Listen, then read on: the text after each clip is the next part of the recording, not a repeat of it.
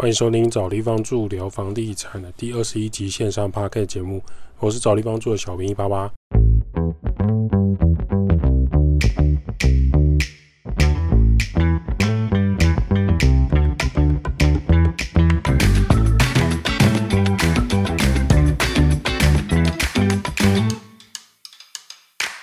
找地方住聊房地产。找地方住是一个老屋翻新租赁管理公司。我们服务项目有帮屋主代租代管理房子、包租代管服务、装潢设计空间、局部小工程协助、布置软装设计。有官方网站 IG 赖连接，有相关服务可以写 email 或是加赖小编官方账号询问。找不到连接的人，请直接到官网，官网拉到最下方就可以看到连接了。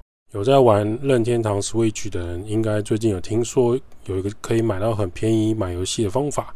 因为 Switch 是可以跨区买游戏的，还不用使用 VPN。数位版的时代呢，很少人在收集卡带了，所以 Switch 的 eShop 就很受欢迎。尤其是跨区的时候，有网友发现，你只要跨区去阿根廷，游戏的价格只要七折或是五折。这个原因有两个，一个是目前在阿根廷。任天堂呢，一段时间就会做游戏的优惠降价。其实全球的卖场都是这样，不管你是在日本的 eShop 还是美国、欧洲的，都有 eShop 有优惠时间，这很正常。就是作为促销活动，有一些旧游戏或是卖的不好的游戏来刺激买卖市场。另外一个是比较大的原因是，阿根廷的经济正在崩坏中，币值狂跌。这件事情在任天堂买数位版游戏就变得很便宜，全球玩家非常开心。原本那个价格，游戏在台湾可能是一千五到两千台币，在阿根廷跨区购买的话，你可能只要七百五、八百，甚至只要两三百块。这背后有一个很严重的问题爆炸，任天堂很快就发现这个漏洞，直接关闭在阿根廷跨区买游戏 eShop 的信用卡境外交易。今天，如果你不是阿根廷人，你也不会有阿根廷当地发行的信用卡，所以任天堂现在系统规定。你只要跨区买阿根廷的游戏，你只能用当地的信用卡来刷，变相是关闭这个世界玩家跨区前往阿根廷捡便宜的一个漏洞。那我们根据报道者的资料呢，我爱报道者，报道者讲到，阿根廷现在面临一百零八趴的通膨率，一百零八趴是什么概念？原本十块的东西变二十块，原本一千块的东西变两千块，而且国家的外汇存体即将要。见底了，火烧眉毛的经济危机。阿根廷政府呢，从五月宣布紧急措施，国家的基准利率已经提高到百分之九十七趴。你没有听错，国家的基准利率已经提高到百分之九十七趴。台湾的现在的国家利息在多少？跟这个差了大概五六十倍。那试图避免阿根廷的货币批锁。大量的贬值。问题是，阿根廷即将在二零二三年的十月，就是大概一个月多的时间，就要迎来他们新的大选。那现在的执政党政府想要大动作的做经济处理，避免大选大选之前国家的经济就崩溃。那现在问题依然很严重，控制不住。阿根廷政府在承受巨额的债务赤字，为了给国家下一步稳定的起融资而大举印钞票。人民常常做梦说：“诶，政府只要狂印钞票，我们每个人国家人民不就会变得很有钱吗？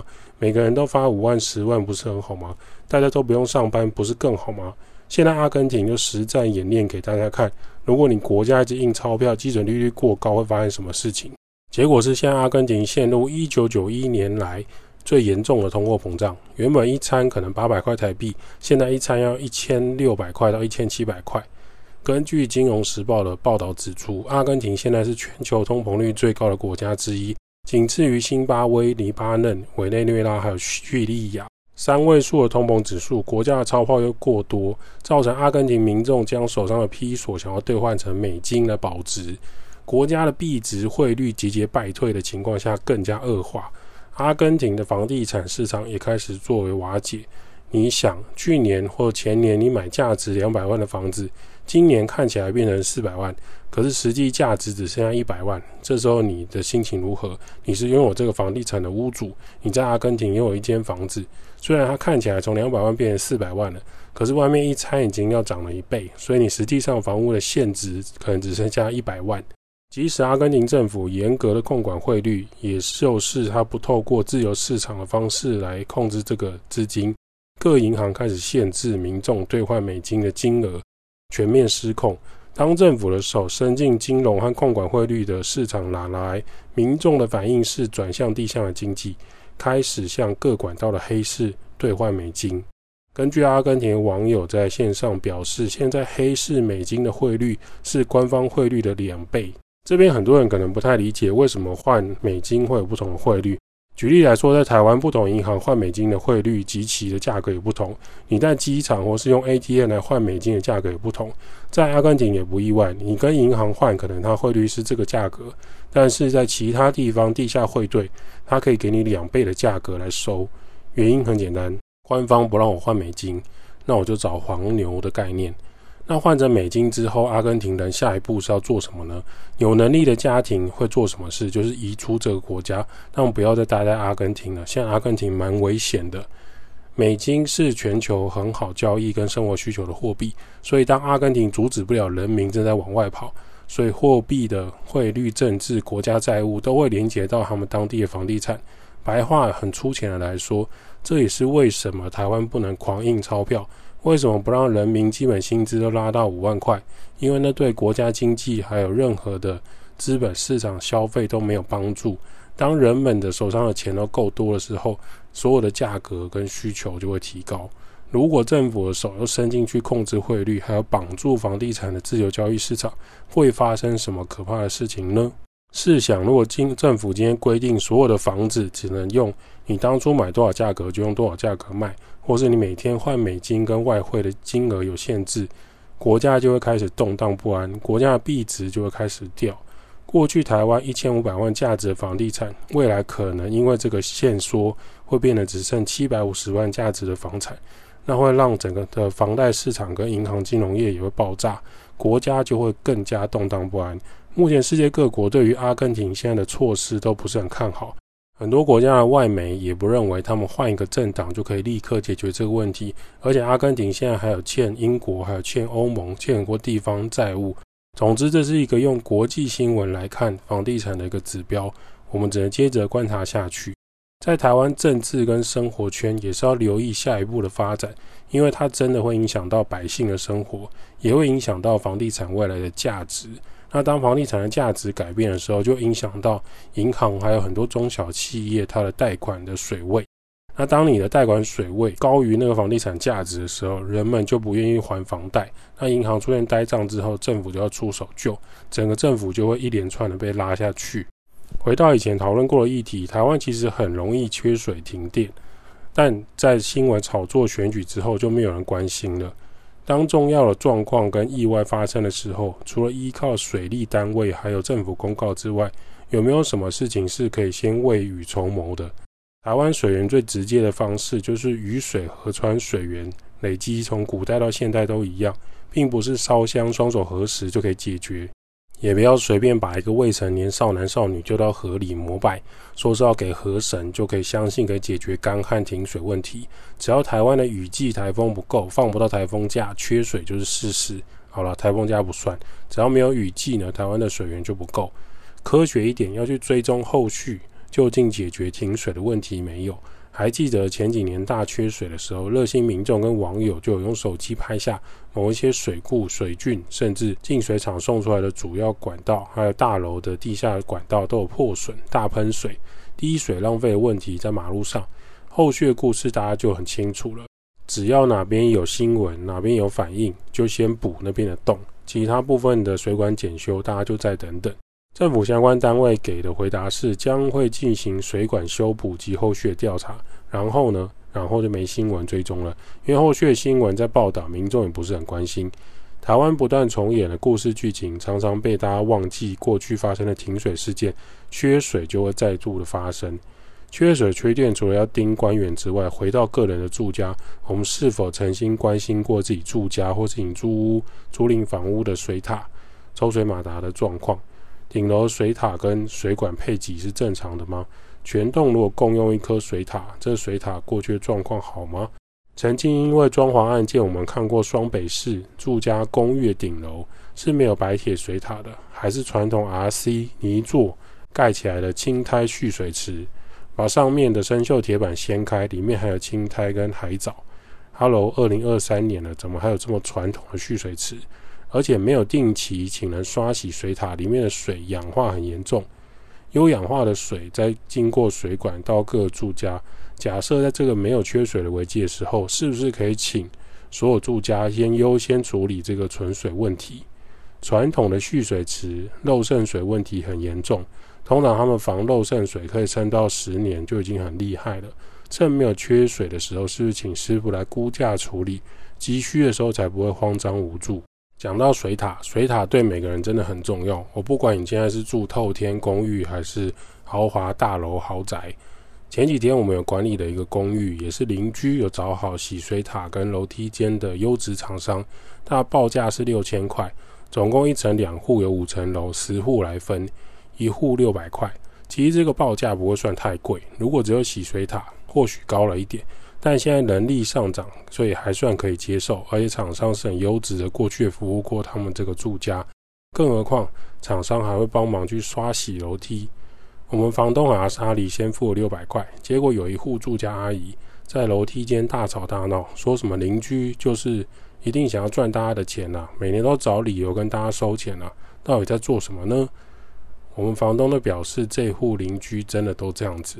之前抽水马达有一次大雨天坏掉，他紧急请水电师傅来更换抽水马达，七千五日本制的。水电师傅还有开发票贴在楼梯间的公公告栏，但这一户邻居怎么样都不愿意出钱，一直觉得这费用太贵。师傅就问他：“那你觉得马达应该多少钱才才好？”对方也说不出话来。师傅接着问：“那你家里有人可以帮忙去买马达，在大雨天的安装，还把旧的马达拆走拿去处理吗？”对方也讲不出话来。总之，这一户人家就是很喜欢凹其他邻居出钱，让他们家免费享受抽水马达，洗水塔不配合，抽水马达坏掉也不处理。其他邻居也因为费用分一分不是很多，就拿他没有办法。这种事情找警察来也没用，你也不可能为了六百块找律师，跟警察说他不愿意付六百块，警察大概也只按门铃规劝一下这个阿姨。所以有一些公寓大楼为什么会先收管理费跟维护费？因为当这种公家的公单位的东西发生故障的时候，直接从管理费里面扣，才不会有问题。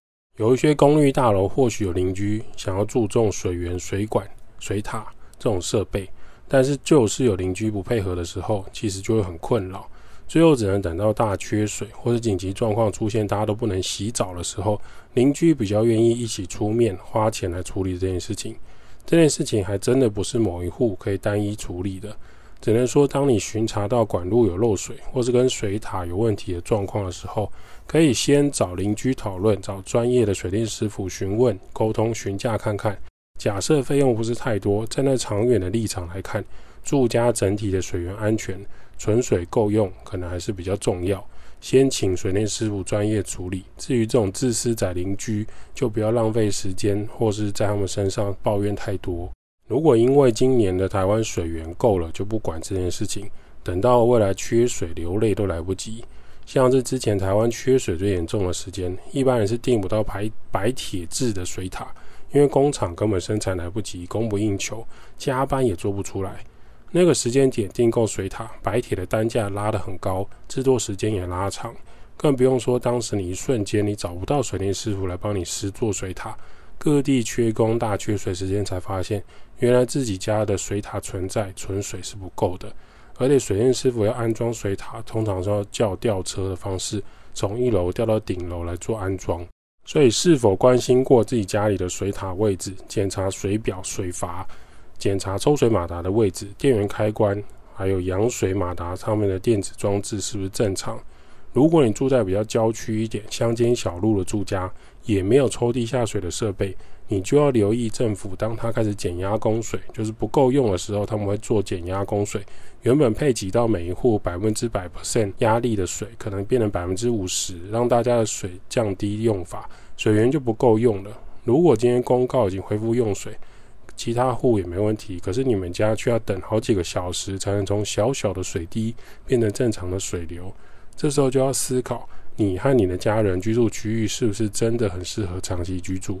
也许世外桃源、山区退休悠闲好棒棒，但缺水问题出现的时候，如果今天是阿公阿妈独自住在那边，缺水生活该如何是好？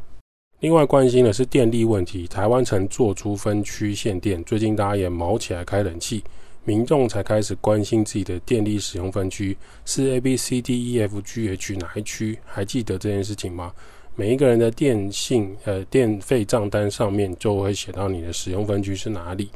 全球气温飙高，全球都已经到了超高温。还有美国电力需求，台湾电力需求也是亮黄灯、亮红灯，狂开冷气、狂靠家电产品。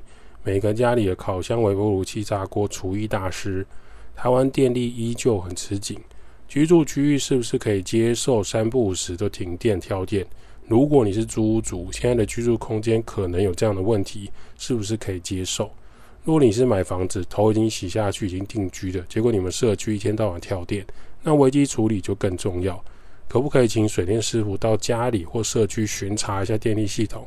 有一些像是冰箱或是重要逃生区域，可能需要购买不断电系统。它其实就是一个类似电池的装置，它可以在紧急状况出现的时候切换给你们紧急供电补强起来。万一台电这边踢到电线或其他小动物、人员操作出问题等甩锅理由出现的时候，或核电全部拆掉变成火力发电、太阳能、风电都来不及供应的各种理由出现时，我们家里是不是有安全的电力可以使用？我们应该为住家准备好干电池、紧急救难包，还有不需要插电的传统备品。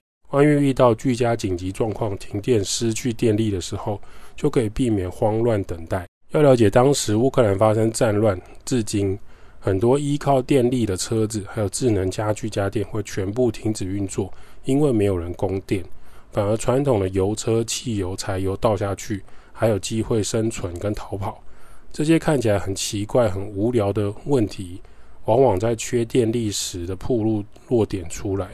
电力的产品充电是很棒，锂电池也很棒，但有些商品还是需要传统的物理运作模式比较有机会保存下去。因为我们不知道未来人类会不会遇到停水停电的状况，尤其在台湾，有一些时候发生是很突然的。所以关心自己家里的水源，关心自己家里的电源。